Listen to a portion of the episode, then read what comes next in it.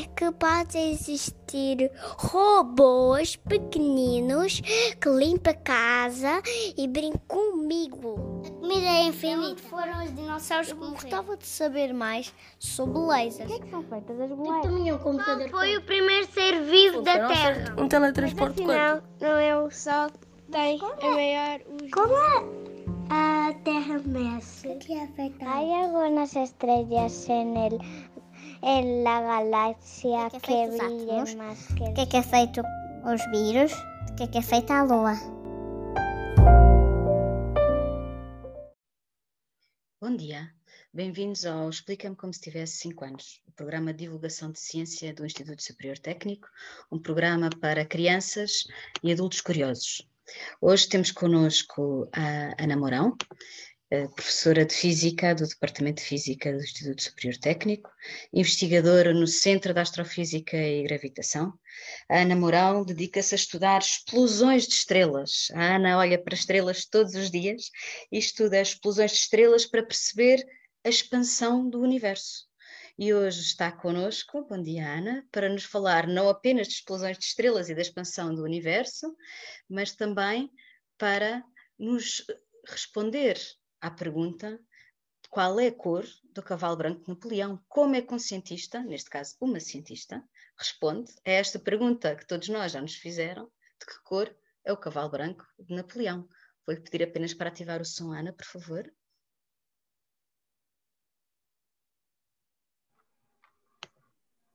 Estamos?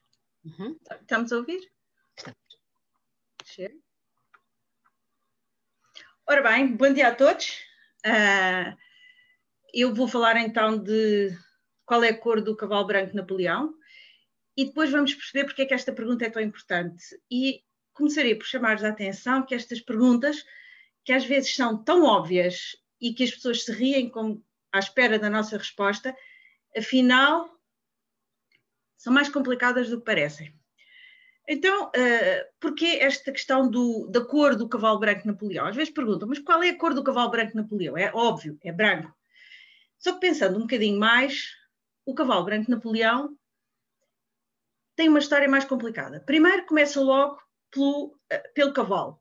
Vocês estão a ver aqui o quadro que inspirou esta história. Então, Napoleão, que foi um chefe militar, uh, um importante chefe militar associado à Revolução Francesa e posteriormente foi uh, nomeado imperador da França, há uh, cerca de 200 anos, tem este quadro. Não foi ele que pediu, foi o rei espanhol que pediu para, serem para desenhar este quadro, só que este quadro existe na realidade em várias versões. Existe em branco, existe em castanho. Estou aqui com uma falha técnica.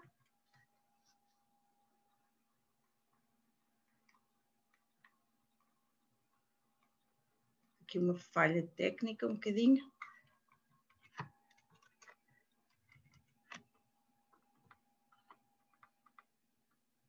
Peço desculpa, isto não. Agora, sim? Sim. Ora bem, hum, portanto, este cavalo, o mesmo quadro exatamente foi desenhado com o cavalo branco, com um cavalo escuro e há cinco cavalos. Bom, na realidade, o Napoleão consta que teve cerca de 50 cavalos. Só que ele gostou tanto deste quadro que uh, pediu para representarem mais. São todos verdadeiros, uh, são todos feitos pelo mesmo pintor, mas de facto têm uh, diferentes cores no cavalo. Portanto, daí a questão, mas afinal de contas, qual era a cor do cavalo branco de Napoleão, que seria o do lado esquerdo. Mas nós vamos mais fundo, nós vamos perceber até que ponto é que este problema faz sentido ou não. Então, o que é que eu vou fazer? Eu vou tirar dos quadros aqueles cavalinhos que vocês viram, temos o cavalo branco e o cavalo castanho, e vou fazer uma coisa mais complicada, que é, eu sei que se eu apagar as luzes, agora vamos apagar as luzes, e vamos mudar aqui as cores do estúdio. E uh, o que é que eu vou ver? Se eu mudar as cores do estúdio, eu vejo que este meu cavalinho branco pode ser azul, pode ser violeta e pode ter outras cores que eu vou pondo aqui no estúdio. Então eu pergunto-me, Então, mas afinal de contas, qual é a cor do cavalo branco? Porque aquilo que vocês me estavam a dizer há um bocado, se eu vos perguntar então de que cor é o cavalo, vocês vão dizer-me verde. Mas quando vocês me estão a dizer verde, vocês não me estão a dizer a cor do cavalo. Vocês estão a dizer-me a cor da luz que está a iluminar o cavalo. Então vocês estão a dizer mal. Estão a dizer a cor da luz e não a cor do cavalo. Então, o que é que eu faço? Eu apago outra vez as luzes e sei que há certas coisas que não precisam de estar iluminadas para emitir luz. Por exemplo, as chamas. Ora, eu até vejo, eu até vejo que há umas chamas amarelas e outras chamas azuis. E aliás, de antes cozinhava-se a lareira, que a chama era amarela, e agora quem cozinha com gás ainda pode usar o gás e a chama é azul. Porquê é que mudámos do azul e de antes usávamos o amarelo? Mudámos para o azul gás, porque a temperatura da chama do gás, apesar de ser azul, é mais quente que a chama amarela. E aqui já vos estou a chamar a atenção para o seguinte: o azul é mais quente, a chama é mais quente do que a chama amarela da lareira e da vela. E estou-vos já a chamar a atenção também para o seguinte: há uma relação entre a temperatura e a cor. A cor intrínseca, a própria cor, e não a cor que nos estava a enganar, que é a cor que está a iluminar, às vezes, o cavalo. Portanto, o cavalo branco, se calhar é branco, porque a luz que o está a iluminar é branca. E isso é verdade. Um corpo branco é aquele que reflete toda a luz que lhe chega. O preto absorve a luz e não reflete. Então, na realidade, se nós apagarmos as luzes, há uns corpos que vemos, que são estes, que têm uma luz intrínseca, que brilham, e outros que não vemos. Qual é a diferença entre uns e outros? Planck, no, em 1900, explicou aquilo que se chama a radiação do corpo negro. E o que é a radiação do corpo negro? O corpo negro são corpos que a temperatura estão todos os corpos do universo têm uma determinada temperatura e a luz que os corpos emitem depende da sua temperatura. Ora bem, se isto depende da temperatura, então o que significa? Que eu posso ter corpos negros de diferentes cores. É verdade. Então, repare, eu posso ter um corpo negro azul, posso ter um corpo negro verde, posso ter um corpo negro amarelo, posso ter um corpo negro encarnado e até posso ter um corpo negro preto. Porquê preto? Porque os meus olhos, que até há pouco estavam a conseguir ver o verde, o azul, o encarnado, o amarelo, não conseguem ver outros comprimentos de onda. Ou seja, os meus olhos estão adaptados a estes comprimentos de onda. E porquê? Porque a luz que nos chega, que nos ajuda a ver e que adaptar os nossos olhos, vem de um corpo negro que tem uma temperatura de quase 6 mil graus. E esse corpo negro que nos ilumina e que adaptou, e os nossos olhos se adaptaram à luz que vem desse corpo negro, é o Sol. O Sol é um exemplo que nós temos todos os dias de um corpo negro a uma temperatura de quase 6 mil graus, é uma estrela, que a uma temperatura de quase 6 mil graus dá esta luz que nos ilumina. E nós, felizmente, evoluímos no sentido de que os nossos olhos fossem sensíveis a esta luz, que é a maior parte da luz que vem do Sol. Ora bem, mas é só o Sol? Não. Nesta fotografia que eu tirei em 2007 no Alentejo, em Pavia, uh, com uma abertura de alguns minutos e a apontar no canto inferior direito para a estrela polar, vocês conseguem ver os riscos das outras estrelinhas. E as outras estrelas, vocês veem azuis, brancas e outras amarelas. Então o que é que eu estou a desconfiar?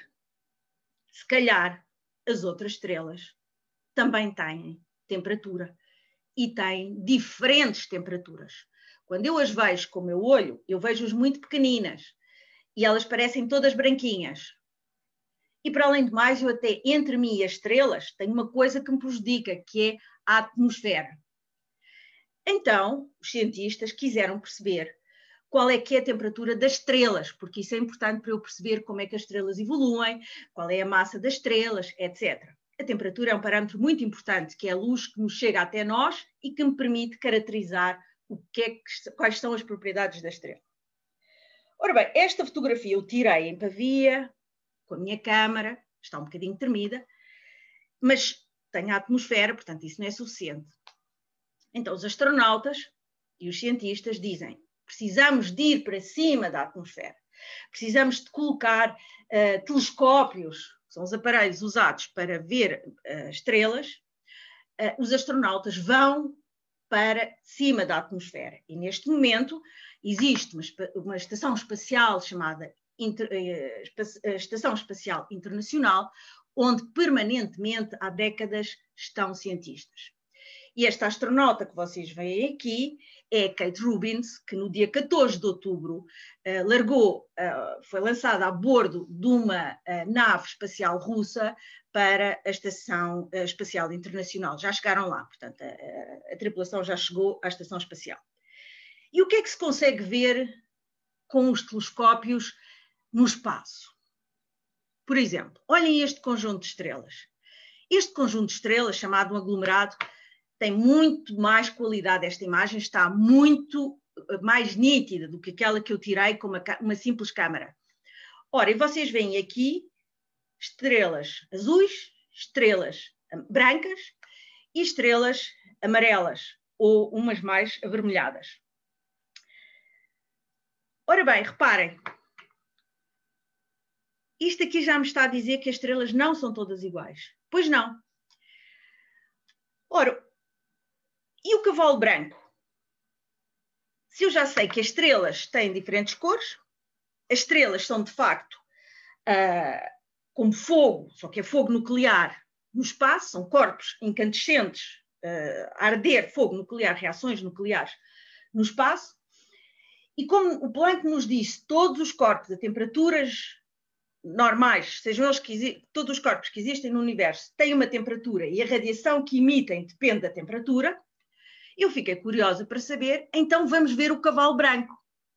Vamos apagar a luz e vamos ver qual é a cor do cavalo branco. Então o que é que nós fizemos? Fomos ao Centro Hípico de Lisboa à noite.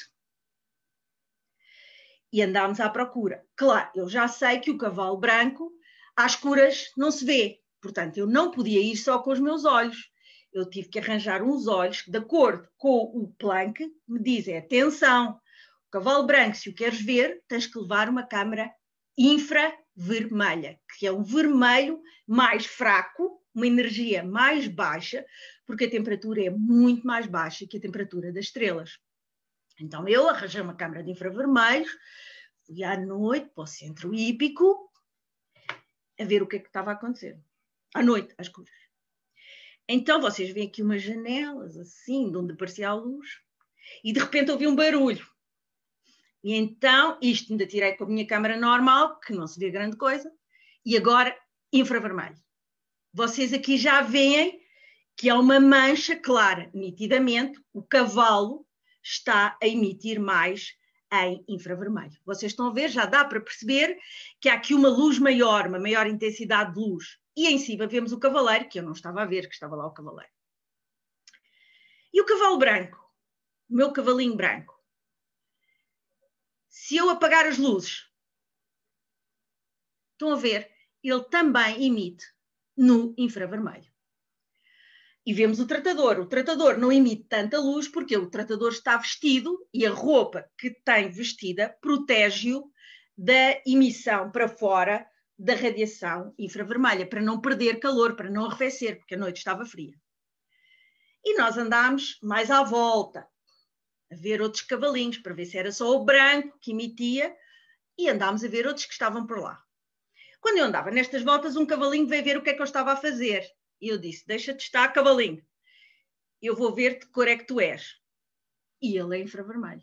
E vocês estão a ver, não interessa a parte que é branca, a parte que é preta, na realidade, o cavalinho é infravermelho. Vocês aqui não conseguem adivinhar se ele era branco, se era preto. É infravermelho. Naquela porta ao lado que vocês estão a ver ali, estava escuro. E eu espreitei, não via nada. Mas eu disse, mas espera lá, eu tenho aqui a minha câmera infravermelho, vou apontar, para, vou apontar a câmera lá para dentro, mas ainda vou fazer melhor, que é, eu consigo fazer de maneira a que a minha câmera mostre cores artificiais, não são as verdadeiras, mas dá para nós percebermos melhor a diferença de temperaturas. Portanto, as cores que vocês vão ver a seguir não é nem azul, nem vermelho, nem nada, mas eu apontei lá para dentro para ver quem estava lá, porque isto está escuro. E olha o que é que eu encontrei. Não dava para se esconder.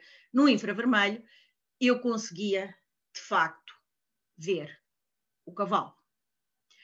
Portanto, às escuras, quando eu não tenho luz, tanto faz ser cavalo branco, como cavalo preto, como cavalo castanho, está a emitir no infravermelho.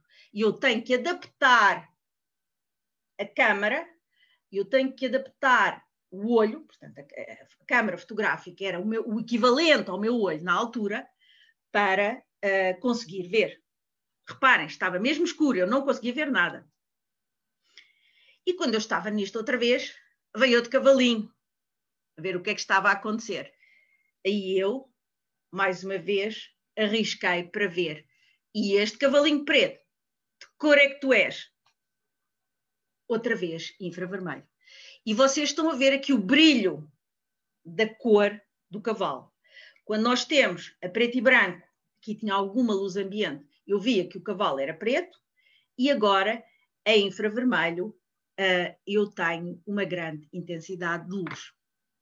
Ora, o que é que isto quer dizer? Isto quer dizer o seguinte, que de facto, quando eu não tenho luz à volta, quando eu não tenho uma luz que está a iluminar o meu cavalo, quando eu apago as luzes e deixo o meu cavalo mostrar a verdadeira cor que ele é, seja o cavalo branco, seja o cavalo preto, ambos os cavalos emitem no infravermelho, que nós não conseguimos ver. Nós não conseguimos ver, mas vocês tenham cuidado, porque as cobras, que o que querem é comer animais, têm sensibilidade e conseguem ver bicho, sangue, portanto, elas sabem.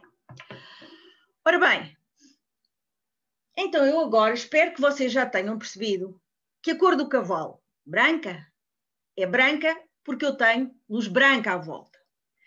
Mas se eu mudar a cor, a cor do cavalo muda. Ou seja, vocês estão enganados a dizer a cor da luz que está a chegar ao cavalo e não a cor do cavalo. Para saber a cor do cavalo, para saber a cor da chama, para saber a cor das estrelas, eu não tenho luz à volta. Eu quero ver a verdadeira cor do objeto que eu estou a ver.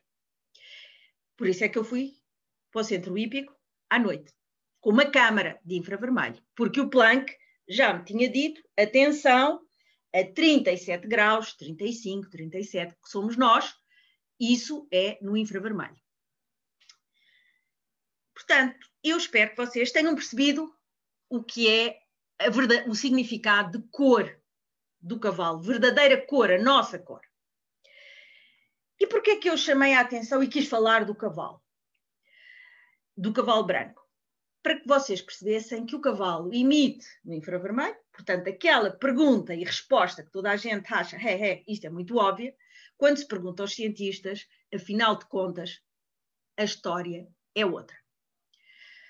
Então, agora, qual é a parte importante? Às vezes os cientistas estudam coisas assim, a cor das estrelas e a cor de e a radiação do corpo negro, mas para que é que isso serve? Ora, nos tempos que correm, nós, uh, ou muitas vezes nos perguntam, quando vocês vão entrar em muitos sítios agora, andam com umas máquinas assim, uns aparelhos chamados termómetros, que medem-vos a temperatura à distância.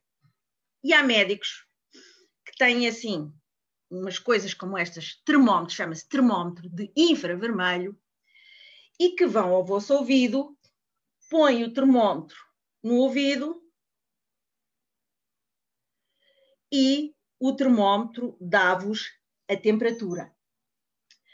Ora bem, tudo bem, 36 e 7, estou descansada, também já estava. Do que é que se baseiam estes termómetros? Este termómetro que vocês estão a ver no lado esquerdo no, no ecrã e este termómetro que eu tenho na mão. É que eu também imito um infravermelho. Portanto, quando vocês vão ao médico ou quando vocês entram num sítio qualquer onde estão a medir a temperatura, o que é que fazem? Estes aparelhos estão sensíveis para medir a quantidade de luz no infravermelho que chega ao detector. E como essa quantidade de luz depende da nossa temperatura, então o termómetro diz-me qual é a minha temperatura. E nem precisa tocar. Aqui eu não preciso tocar mesmo, mesmo no tímpano, posso estar um bocadinho à distância. Estes que vocês veem na imagem não se aproximam. A temperatura deve ser medida a cerca de 15 centímetros. Portanto, eles nem nos tocam. Podia ser perigoso até estarmos a passar os termómetros de umas pessoas para as outras. Mas isto existe, estes termómetros existem, porque o Planck explicou, uh, explicou melhor a radiação do corpo negro e podemos usar, então, agora, nesta situação complicada, para medir a nossa temperatura. E eu gostava que vocês vissem também o seguinte, a ver se vocês conseguem adivinhar aqui uma coisa que eu vou fazer, que é sabem que para nós acreditarmos na experiência e na ciência, há uma coisa que temos que fazer, que é experiências. Deixa eu ver se isto ainda está bom. Isto aqui está bom. Eu vou mostrar-vos duas chávenas. Uma com água fria e outra com água quente. Eu queria que vocês depois me dissessem qual é a chávena que tem água fria e qual é a chávena que tem água quente. Duas chávenas. Agora o que é que eu vou fazer? Vocês não me estão a conseguir dizer qual é a chávena com água fria e com água quente, pois não? Não, não estão. Mas eu vou tentar, se conseguir, fazer aqui uma coisa que é a minha imagem infravermelho. Vocês estão a ver?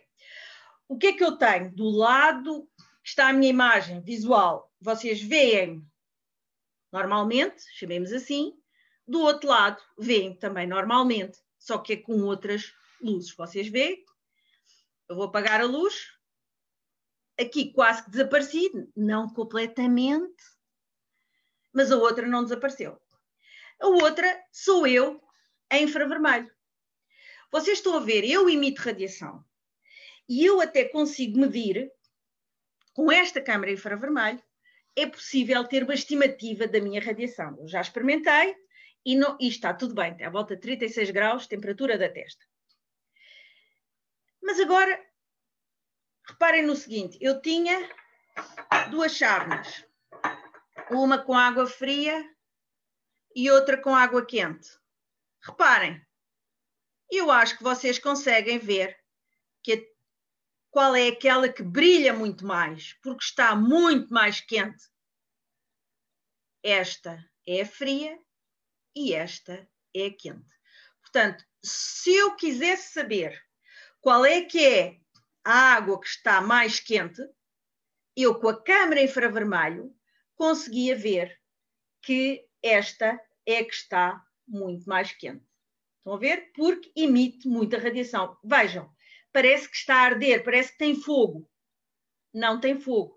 O que tem é está a emitir no infravermelho muito mais do que aquela que está fria. Portanto, é uma demonstração de como eu, eh, como mesmo a água, a própria água, apesar de ser transparente, vocês veem que é perfeitamente transparente, isto é água verdadeira, uh, pelo facto de estar a uma temperatura muito mais elevada, emite uh, muito mais elevada, em graus centígrados, sim, uma deve estar a 20 graus, a outra deve estar a uns 80, emite muito mais radiação. Portanto, de facto, a radiação emitida, a quantidade, a intensidade da luz depende da temperatura. E isso é importante. Isso é importante porquê? Porque se nós, por exemplo, uh, eu estou a emitir radiação e vocês veem que da minha face, da minha cara, eu tenho, eu estou a emitir uh, radiação. Agora reparem, eu tenho os cabelos e vocês veem mal. Agora reparem, se eu afastar o cabelo, Parece ou não parece que eu tenho aqui um vulcão na cabeça? Eu não tenho vulcão nenhum na cabeça, como vocês devem imaginar. Mas vocês conseguem ver que os meus cabelos protegem que o meu corpo perca calor. E por isso é que de inverno, por isso é que de inverno, para nos protegermos e não perdermos calor, não perdermos energia, nós devemos proteger a nossa cabeça com um gorro. E vocês já estão a ver que a luz não sai, ou seja, o calor não sai. Ou seja, nós mesmos estamos a emitir radiação e essa radiação, no caso do inverno, devemos proteger-nos para uh, não perdermos, para não arrefecermos. E a cabeça, como vocês viram, a quantidade de radiação que é emitida pela cabeça, o cérebro, de facto, há muita perda de energia pela cabeça, o cérebro gasta muita energia, por isso nós precisamos de comer também e de açúcar por causa do cérebro, uh, nós temos que nos proteger. E o proteger é com coisas boas. Umas passam, deixam passar melhor o calor e outras não deixam passar tão bem o calor. Reparem. Tenho aqui duas luvas pretas. Vou calçá-las. Uma luva preta e outra luva preta. Calcei as luvas, vou calçar a luva preta. E eu gostava que vocês me explicassem. Reparem, estão a ver? Eu já estou a proteger as minhas mãos, certo? Eu estou a proteger as minhas mãos. Estão a ver?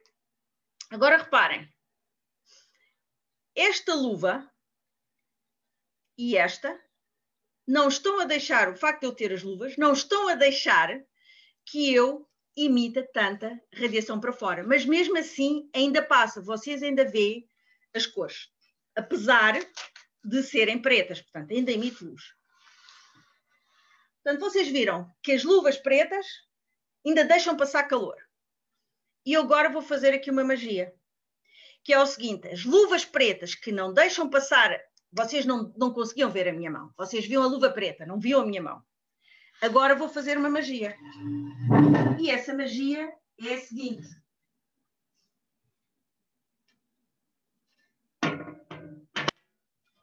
Vocês estão a ver aqui este espelho. Vocês estão a ver o espelho. Não o espelho, desculpa, é o vidro. Vocês estão a ver o vidro. Vou aproximar o vidro. E agora vocês reparem que é que o vidro faz ao infravermelho?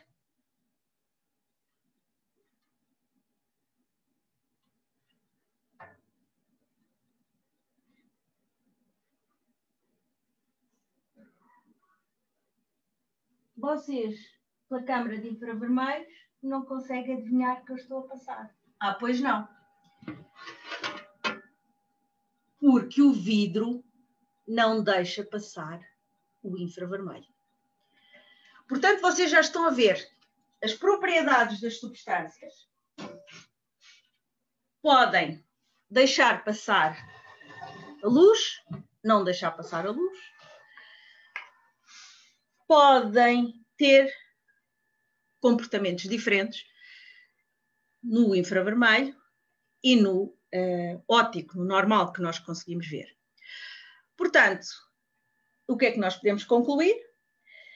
Que o cavalo branco é infravermelho.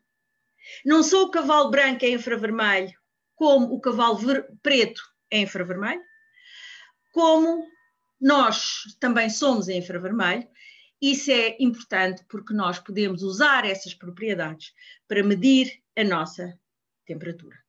E, portanto, tem aplicações importantes e eu espero que vocês tenham gostado desta relação que existe entre as propriedades que existem no universo das estrelas e as propriedades que nós também temos, e como percebendo essas propriedades conseguimos ter uma percepção mais correta do que de facto está a acontecer e poder aplicar isso no nosso dia a dia. É esse um dos objetivos da ciência. Obrigada pela vossa atenção.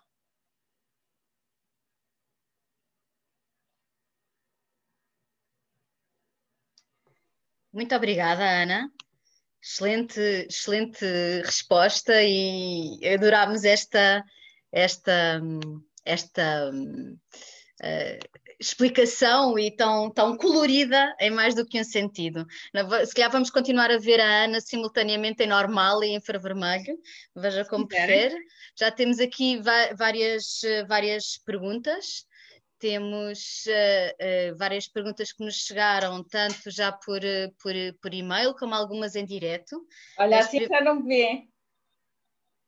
Eu tenho, uns, eu tenho um vidro aqui. pois é, assim deixamos oh, de a ver. Sim. contem, contem. Então, as primeiras perguntas que aqui nos chegaram são da Isabel Novaes, que nos está a ver desde Poça da Barca, em Vila do Conde. Bom dia. Bom dia. A Isabel, que tem 9 anos, pergunta da sua apresentação porque é que as chamas mudaram de cor. As chamas não mudaram de cor. No caso da chama amarela, é, por exemplo, uma vela se eu tiver uma vela a arder, a chama é amarela. Se eu tiver gás a arder, uma chama de gás, a chama é azul se o gás estiver a arder bem. Porque se houver, se o, se o gás não estiver a arder bem, também posso ter um bocadinho de chama amarela, mas isso já não é bom.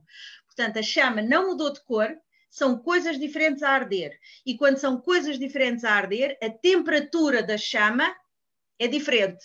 A da azul faz um fogo mais quente e a da amarela faz um fogo mais frio.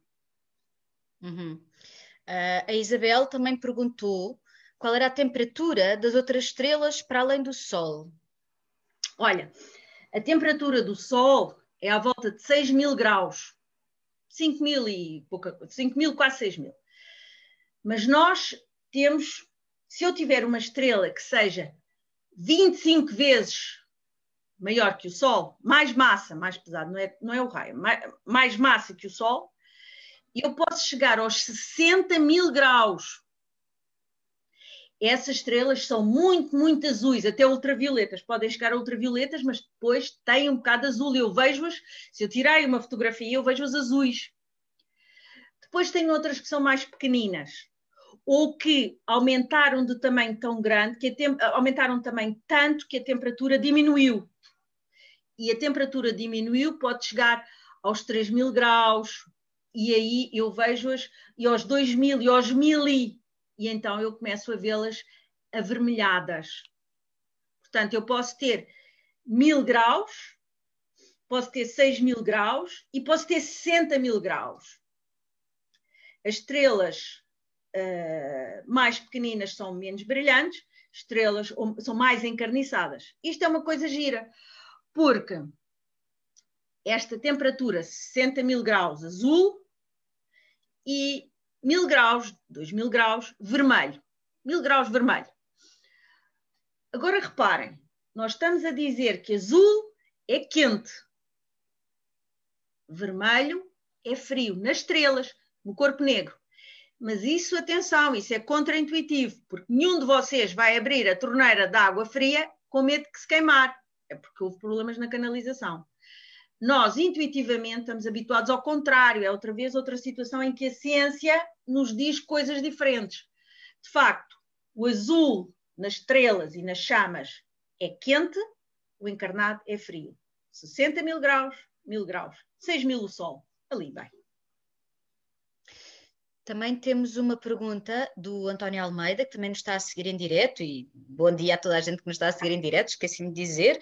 E o António pergunta, penso que a Ana acabou de responder, mas faço a pergunta na mesma: qual é a temperatura do primeiro vermelho que conseguimos ver? A temperatura, de, olha, por acaso não me lembro, tinha que fazer as contas. Mas é uma, uma questão de não, fazer... não me lembro, porque é assim, eh, nós vemos à volta, diz 700 nanómetros. Eu tinha que fazer a conta, que se ele tiver aí uma calculadora, faz a seguinte conta, faz favor. 700 vezes 10 elevado a menos 9 vezes t igual a 0,28 vezes 10 elevado a menos 2. Não dá para fazer esta conta, é muito complicado. Mas eu agora não me lembro, mas é capaz de. É 700 nanómetros. Portanto, o nosso olho uh, vê o, o, mais fraquinho que nós vemos no vermelho é à volta dos 700, 750 nanómetros. O que é que isso quer dizer, nanómetros? Quer dizer 700 e depois o nanómetro é mil milhões de vezes mais pequeno que o metro. Ou um milhão de vezes mais pequeno que o milímetro, que é muito, muito pequenino. Ou mil vezes mais pequeno que o cabelinho. Portanto, é muito, muito pequeno este comprimento. Eh, este 700 nanómetros eh, é difícil de, de, de mostrar. A temperatura deve ser, eu diria que aí uns mil graus, é capaz de ser à volta de uns mil graus. Mas eu não consigo, se eu conseguir eh, fazer a conta, depois eu digo. Uhum. Vou agora, eu penso que provavelmente vou ter de parar, vamos ter de parar de ver um bocadinho a Ana infravermelho sim, sim, para, para eu já tirei. É só para ouvirmos as perguntas que temos aqui em áudio. Vou-lhe passar, temos a, a, pergunta da Marta, que tem 5 anos. Olá, Ana. Olá, Ana. Olá, Marta. Eu tenho 5 anos e a minha pergunta é o seguinte: o que é que é feita a luz? A Marta tem 5 anos e quer saber de que é que é feita a luz. Estamos aqui a falar de luz, de que é que é feita a luz? A luz. A luz é. A luz é. Diz-se que é energia, mas uh, são uma. Quando essa energia chega aos nossos olhos, vai uh, vai entrar nos nossos olhos e, se for com mais energia, os nossos olhos veem e dizem isto é luz azul, se for com menos energia, dizem isto é luz vermelha. Também pode ser luz verde e de outras cores. Mas luz é energia. Agora, se tu já foste à praia e se tu já viste uh, ondas, a, a luz pode ser entendida de duas maneiras. Podem ser ondas. E tu estás a ver, se vierem muito, se tu estiveres no mar e vierem ondas assim uma atrás das outras, diz-se com muita frequência. Se vier uma de vez em quando, é uma onda e depois outra, diz-se que a frequência é mais baixa. Ora, a luz é energia também, mas diz que são ondas, não são ondas de mar, mas são ondas de uma coisa chamada campo eletromagnético. E é esse campo, essas ondas, com mais frequência, mais energéticas, que entram no nosso olho e fazem a cor azul, e são outras ondas do campo eletromagnético, mas com outra frequência, portanto, mais. Uh, que demoram com, com intervalos maiores, a chegar ao nosso olho, que o nosso cérebro depois diz que isto pode ser luz vermelha. Portanto, a luz é, de facto, diz-se que a luz é um campo eletromagnético. Agora, também podem ser partículas. O que é que isto quer dizer? Como se fossem bolinhas muito, muito pequeninas que chegam ao nosso olho também e fazem a mesma coisa. Nós podemos entender a luz como umas bolinhas muito pequeninas ou como ondas. E fazem, para nós percebermos a luz, temos que perceber dos dois pontos de vista, ou como umas bolinhas pequeninas que chegam ao nosso olho, ou então como umas ondas. E a frequência das ondas, como tu já viste, que são as ondas, se vierem muitas de seguida, é uma frequência maior nas ondas do mar. Se vier uma de cada vez e depois esperas muito tempo, é uma frequência mais baixa, então o que nós dizemos, é, é, o, que, o que acontece na nossa vista é que nós, o nosso cérebro vai traduzir isso, vai interpretar isso, vai ver isso com cores diferentes. Espero, Marta, que eu tenha ajudado a entender o que é a luz. Sim, é, temos aqui que Marta diz que sim, que já foi à praia e que viu ondas e que, portanto, tá, teve aqui a seguir a sua, a, sua, a sua explicação. Vamos então ouvir também a Leonor, que tem 11 anos, e esta é a pergunta. Olá, Ana, chamo-me Leonor, tenho 11 Olá, anos. Leonor. Tenho uma pergunta. Quais das cores que vemos são verdadeiras e quais são falsas? Quais quê? Que cores é que vemos é que são verdadeiras e que cores é que são falsas? Olha, é assim, aquilo que nós vemos é verdadeiro. Agora, de facto, a maneira como o nosso cérebro interpreta uh, pode, por exemplo, uh, as, as, cores verdadeiras dizíamos o seguinte: se eu pegar, o que é que quer dizer cor verdadeira? É preciso ver o que é que é cor verdadeira. Se nós assumirmos que o, que o cérebro, todas as cores que vê são verdadeiras, uh, então todas seriam. Mas eu vou, eu estou a, entender que estás a perguntar outra coisa, que é o seguinte: por exemplo, se eu olhar para o arco-íris, vejo uma série de cores no arco-íris. Porque a luz do sol foi, ao passar as gotas das nuvens, foi dividida em muitas cores. E aí eu vejo o violeta, o azul, o verde, o, o vermelho, o, o amarelo, o, o, vermelho, etc. Vejo estas cores, mas não vejo o castanho. Não vejo o castanho. Portanto, na natureza, uma luz castanha de origem luz não existe. Já é o nosso cérebro que a faz. Portanto, eu não posso dizer que há luz castanha com um comprimento de onda e com uma energia que não há, mas o nosso cérebro é que entende de outra maneira. Agora, portanto, o que é que eu quero dizer? Do ponto de vista do nosso cérebro, se eu vir este cavalinho preto, castanho, ele é castanho, tenho que dizer que é castanho, mas uh, não há um comprimento de onda associado a isso. Portanto, o nosso cérebro pode combinar e aparentar ter uma cor que nós vamos acreditar que é e vamos chamar-lhe assim.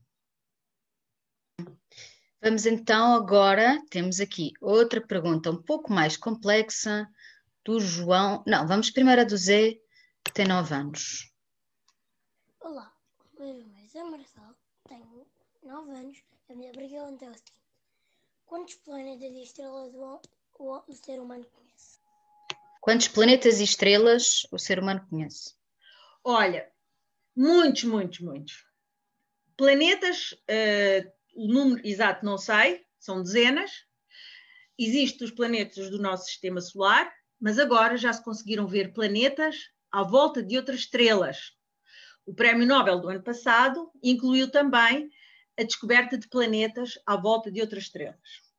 Não é muito estranhar, porque se a nossa estrela não seria a não é a única do universo, uh, portanto, uh, é normal que haja outras estrelas com outros planetas à volta. Portanto, os modelos, as teorias de formação de estrelas e de formação do sistema solar admitem que nos milhões de estrelas que há no universo todo, uh, pode haver outros planetas e foram descobertos. É difícil descobrir, porque se a estrela é muito brilhante, o planeta não brilha, o planeta reflete, portanto, é a luz da estrela que bate no planeta e depois pode chegar até nós. Ou há outras técnicas, eu agora não vou, não vou explicar, uh, que são difíceis e, portanto, é difícil descobrir os planetas, mas há dezenas de planetas já descobertos. Estrelas, milhões, milhões de estrelas. Na nossa galáxia, então, portanto, a nossa galáxia é um conjunto de milhares de milhões de estrelas que andam à volta do centro da galáxia. Nós, neste momento, víamos algumas, nós só conseguíamos ver com os olhos, só conseguimos ver estrelas da nossa galáxia. Alguns diz anos-luz, ou seja, aquelas que a luz demorou anos a chegar até nós à velocidade da luz. Agora, há, há poucos anos, há, há poucos anos, foi lançada uma missão espacial Gaia. E essa missão espacial Gaia vai fazer a medição com muita precisão de, uh, de, de, estrelas da nossa galáxia. E com, é com uma precisão tão grande que é quase como se conseguisse ver um, um, cabelo na Lua. Creio que é essa. Portanto, é uma precisão, uma coisa muito, muito elevada. E vamos ver milhões de estrelas. E vai ser possível entender melhor os modelos das estrelas, a cor e, e, depois também a nossa galáxia, onde é que essas estrelas estão, estão todas juntas, estão afastadas, como é que é. Portanto, temos que acreditar, eu acho que vale a pena acreditar, que se a nossa galáxia for igual a muitas, há muitas estrelas, milhões de estrelas no universo, vai haver milhões de planetas nesse universo todo. Muito bem, vamos voltar aqui a Isabel Novaes, de 9 anos, que, que faz aqui uma pergunta que é muito interessante. Pergunta de que cor são as estrelas, ou se, são, ou se podem ser de todas as cores, porque a Ana de facto mostrou-nos uma fotografia, será que elas só podem ser amarelas e azuis, ou podem ter mais cores? Talvez seja essa a questão. Podem, podem. Uh, é assim,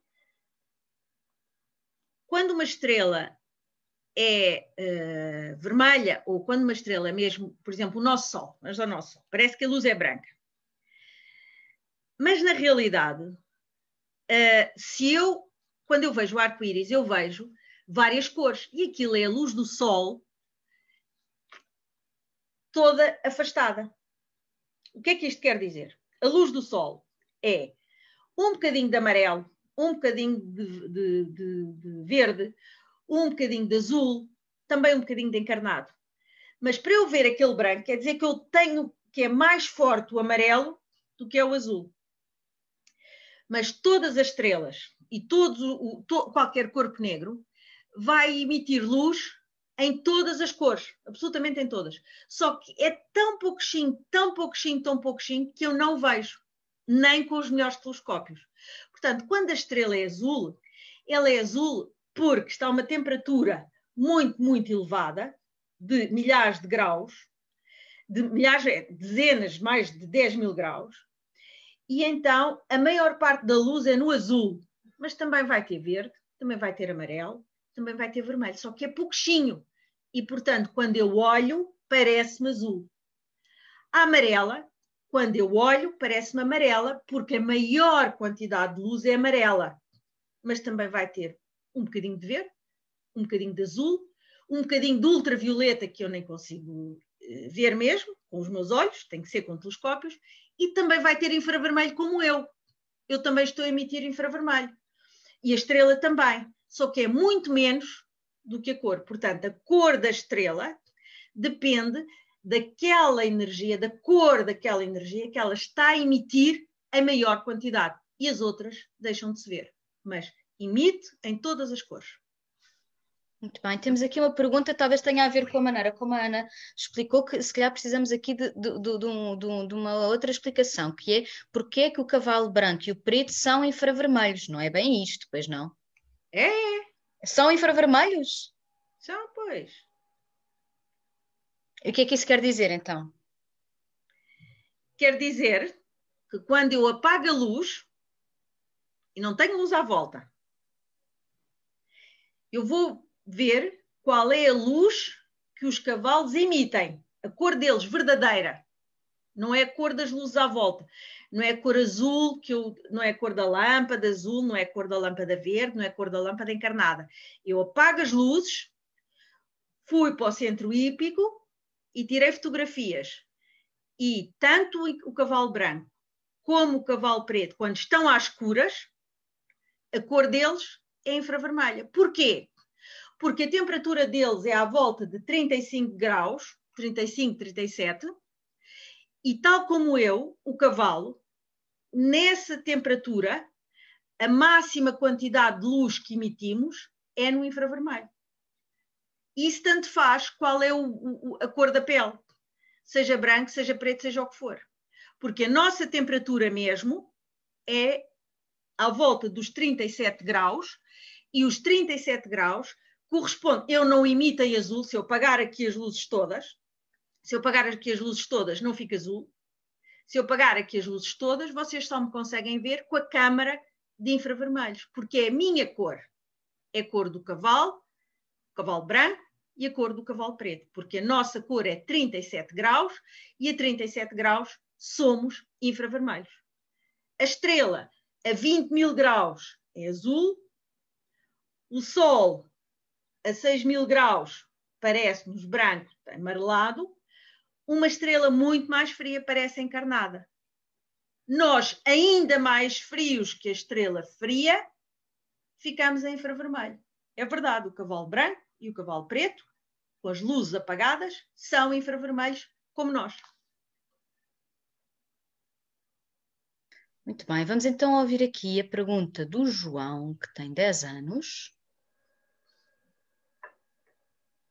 Sou João, tenho 10 anos e a minha João. pergunta é a seguinte: eh, de que a matéria de que é feita a explosão do Big Bang é a mesma matéria de que é feita a explosão de uma estrela? A mesma, é assim, na, no Big Bang nós tínhamos muita energia concentrada. Nessa altura, a, a matéria que nós temos agora nas estrelas ainda não existia. Porque, por exemplo, nós somos formados por carbono e oxigênio, não é? E o ar que respiramos tem oxigênio, nós precisamos de oxigênio para viver. Mas a nossa vida, os seres vivos, têm muito carbono e têm oxigênio. A matéria viva é assente nestes, nestes elementos. O carbono e o oxigênio só se formaram depois do Big Bang, muito, muito, muito tempo depois. E só se formou quando as estrelas, as primeiras estrelas todas, só tinham hidrogênio e hélio. Quase 75% de hidrogênio e pouco hélio. E 25% de hélio. Depois houve a estrela começou a brilhar, o brilho da estrela é resultante do fogo, que é o hidrogênio a queimar, a produzir hélio, e depois vai evoluindo e o hélio queima e dá carbono, e o carbono e dá carbono e oxigênio, e depois queima e vai chegando ao hidrogênio, etc. A certa altura explode. Quando o fogo no meio acaba, a estrela contrai e depois pode explodir. E quando explode é que manda essa matéria para o universo. E quando manda essa matéria para o universo, as próximas estrelas que vão ser formadas já vão ter também carbono e oxigênio e esses elementos. Por isso, o nosso Sol já tem, e por isso os planetas que estão no nosso sistema solar também já têm o carbono e oxigênio, e por isso nós e tu também tens carbono e oxigênio na tua constituição. Ou seja, as estrelas que estão a explodir depois já têm elementos que não existiam no Big Bang. O carbono e oxigênio. Mas, mas, numa fase antes, as partículas, disto as partículas, é como se fossem as peças de Lego, que constituem o uh, carbono e oxigênio, chamados quarks, os chamados leptões, e a energia e os fotões, aquilo tudo, já existiu, logo após o Big Bang existiu, numa chamada grande sopa cosmológica, cósmica. Mas não havia ainda o carbono e o oxigênio, havia só as peças pequeninas que mais tarde deram origem a que, quando se juntassem, formassem primeiro os prótons e os neutrões e depois os elementos mais pesados. Crucial, crucial, mesmo, mesmo importante, os primeiros três minutos do universo depois do Big Bang. Três Sim. minutos. Agora temos aqui, temos, vamos para as duas últimas uh, perguntas. Temos aqui uma pergunta do Zé, que já fez uma, mas fez aqui uma outra pergunta que eu não sei a pergunta, mas uh, imagino que a Ana perceba esta pergunta. Vamos lá ver. Olá, o meu nome é Zé Marção, tenho 9 anos e a minha pergunta é o seguinte: que tamanho é Stefan 21? De que tamanho é Stefan 21? Não sei. Eu nem sei o que é que é a Stefan 21, vai ter de nos explicar o que é que é a Stefan 21. Não sei. Também não sabe. Não Acho que é uma não, estrela. Não sei. É assim. Pensava que ah, tinha saído nas notícias agora e eu não conhecia. Não sei, não sei mesmo. Uh, casos particulares, uns sei, outros não, mas essa não sei. Mas ah, pensava, que, era, pensava que era mais famosa, não sei, eu ouvi esta pergunta é, e pensei, pode, não sei. Pode ter escapado, não sei. Pois, então, vamos então passar a uma pergunta uh, da Isabel que quer saber como são as galáxias. Como é que são as galáxias? As galáxias são uh, conjuntos de milhões de estrelas, neste momento. Tens várias partes. Tens, muitas vezes, tens uma coisa no centro com milhões de massa que pode ser maior, pode ser um, chamado um buraco negro, que tem uma massa tão grande, tão grande, tão grande, que uh, vai influenciar todo o movimento das estrelas à volta. as galáxias são, quando nós as vemos, são conjuntos de, de, vemos como se fossem conjuntos de estrelas. E às vezes vê só assim uma forma muito bonita, mas nós sabemos que aí há estrelas. Portanto, as galáxias têm vários componentes. têm estrelas, têm gás e têm poeira. E podem evoluir de maneira diferente, depende da maneira como essa, essa quantidade de matéria se juntou uh, para formar essa galáxia. Mas o importante é perceber que a galáxia são, muitas vezes, estrelas que rodam à volta de um buraco negro, da mesma maneira como os planetas giram em torno do Sol e como a Lua gira em torno da Terra. A força que explica o movimento das estrelas em volta do centro da galáxia chama-se a força gravítica. Para além disso, estas estrelas foram formadas também de, de, de poeira, ou seja, existem outras moléculas, outros componentes que não foram não se juntaram em bocados tão grandes e que são as chamadas poeiras. E para além do mais existe gás. Ora, estas poeiras podem ter, são pequeninas partículas de pó, que podem ter carbono, podem ter hidrogênio, podem, vários elementos, podem ter silício, portanto, em função da quantidade de material que se juntou, vamos ter pó espalhado pela galáxia. Portanto, vamos ter milhões de estrelas, o que nós vemos, milhões de estrelas, que se nós formos medir a velocidade e conseguimos, giram à volta de uma coisa central que tem muita massa, que é o buraco negro, e misturado ainda há gás e há poeira. De onde é que vem este gás? Pois este gás já existia inicialmente ou é libertado pelas estrelas? De onde é que vem esta poeira? Há a poeira libertada pelas explosões das estrelas, que falámos há um bocado, e há aquele que já existia antes.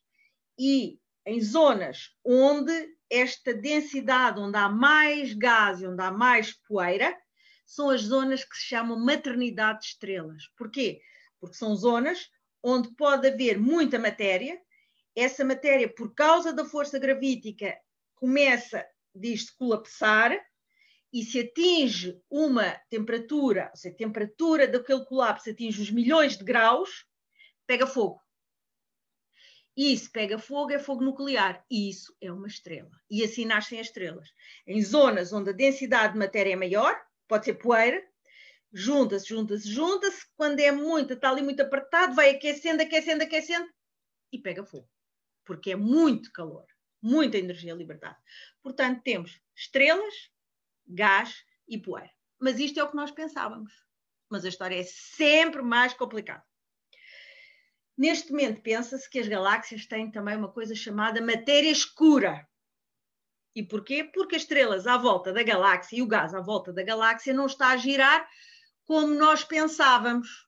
E como tem que haver outra coisa nas galáxias que nós não vemos, nós vemos o gás, nós vemos a poeira, nós vemos as estrelas.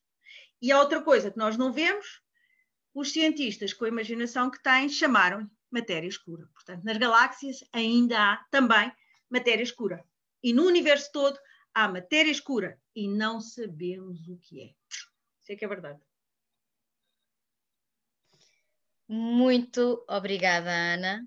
Foi absolutamente maravilhosa esta sessão. Isto é incrível. Parece que passaram cinco minutos e estamos aqui há uma hora a conversar. Ai. É incrível, não é? Foi uma sessão absolutamente incrível. Queremos lhe agradecer imenso ter aceito este, este desafio de nos vir explicar, como se tivéssemos cinco anos, esta matéria tão complexa. Muito obrigada por ter partilhado connosco esta hora. Muito obrigada a todos os que nos têm estado a seguir. A sessão de hoje tem de ter agradecimentos especiais. Temos de agradecer aos cavaleiros a Luciano Inácio e o Tiago Pérez, que nos, que nos emprestaram uh, os cavalos no Centro Hípico. Temos também de agradecer à Guarda Nacional Republicana, que se disponibilizaram para irmos lá também fotografar e filmar os seus cavalos, por motivos de força maior. Não foram esses os cavalos apresentados hoje, mas muito obrigada pela disponibilidade. Foi uma sessão incrível, esta de que cor é o cavalo branco de Napoleão. Espero que todos tenham percebido que a, o cavalo branco de Napoleão pode ser muitas coisas, para, incluindo branco. É infravermelho. É infravermelho. Não é, é branco. Não é, não é branco, não é branco, não é branco. Nós, no Explica-me como se tivesse 5 anos, agora vamos passar para a Química. Voltamos no dia 31 de outubro às 11 da manhã e com o químico Moisés Pinto, que nos vai responder à pergunta por que é que as moléculas gostam de namorar em espaços apertados. Vamos tentar descobrir isso daqui a 15 dias. Até lá, muito obrigada. Podem voltar a ver e rever as respostas da Ana Mourão aqui no Instituto Superior Técnico. Obrigada a todos. Bom dia.